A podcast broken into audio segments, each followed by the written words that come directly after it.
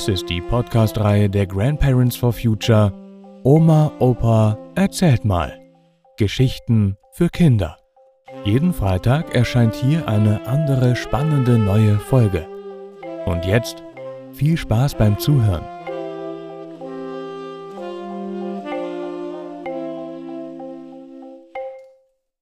Das reicht nicht. Das reicht gerade jetzt nicht für die Energiewende. Also, manchmal muss man auch Geschichten erzählen, die nicht so schön sind. In meiner Kindheit hatte meine Mutter auch Phasen, bei denen es ihr nicht so gut ging. Sie war traurig, sehr traurig, richtig traurig, und konnte nichts mehr tun und machen. Den ganzen Tag saß sie nur mit Bademantel im Sessel im Wohnzimmer. Gut, das konnte ich als Kind jetzt nicht ändern, aber das hatte schon ganz schlimme Auswirkungen auf mich und meine Geschwister. Zum Frühstück gab es bei uns nur noch Haferflocken, Wasser, Zucker und Kakao. Also, das war wirklich so. Keine Milch, keine Frischmilch, kein Fruchtsaft, Orangensaft oder Meerfruchtsaft. Kein frisches Obst.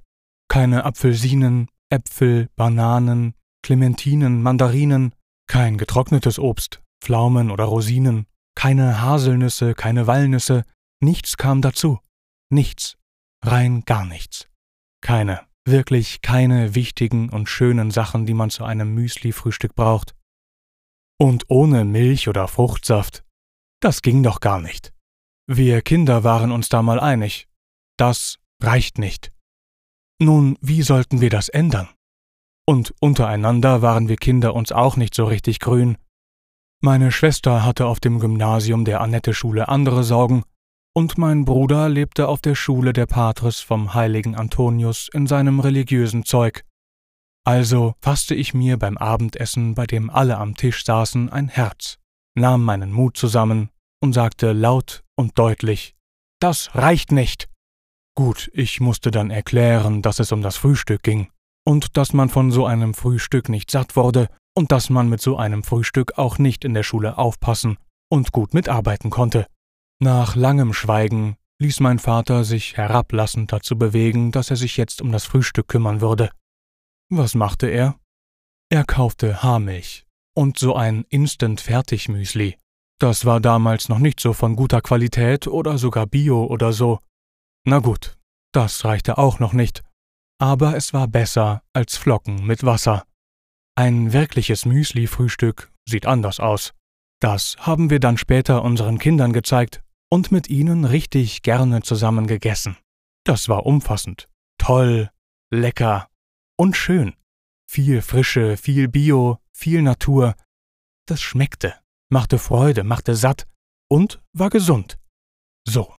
Und was hat diese Geschichte mit der heutigen Situation zu tun?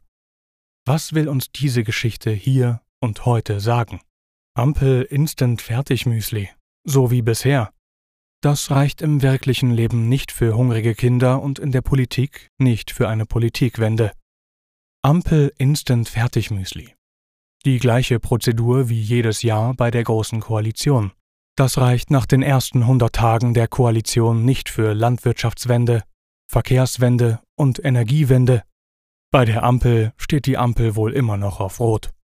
Die Ampelkoalition kann ja öffentlich darüber weinen, dass sie sich jetzt um den Krieg in der Ukraine und die Energieversorgung, Öl und Gas von anderen undemokratischen Staaten kaufen, kümmern muss. Aber wo bleibt gerade jetzt die andere Politik gegen die Klimakrise? Wo bleibt denn ein konkretes Umsetzungsprogramm für die Energiewende? Weg von Öl und Gas. Wo bleibt ein Sofortprogramm für den unverzüglichen Ausbau der Windkraft wo bleibt ein neues Programm für klimaneutralen Wohnungsbau? Wo bleibt ein Verbot in Neubauten für Öl- und Gasheizungen? Wo bleibt ein Programm für eine schrittweise biologische Landwirtschaftswende? Wo wird deutlich gemacht, wie wir alle das richtig schnell machen und mithelfen können? Energiesparen, Tempolimit. Gerade wegen Putins Angriffskrieg in der Ukraine, der mit dem Verkauf von Gas und Öl bezahlt wird, brauchen wir schnell eine völlig andere Energiepolitik. Es reicht nicht. Es reicht überhaupt nicht, was jetzt geplant wird.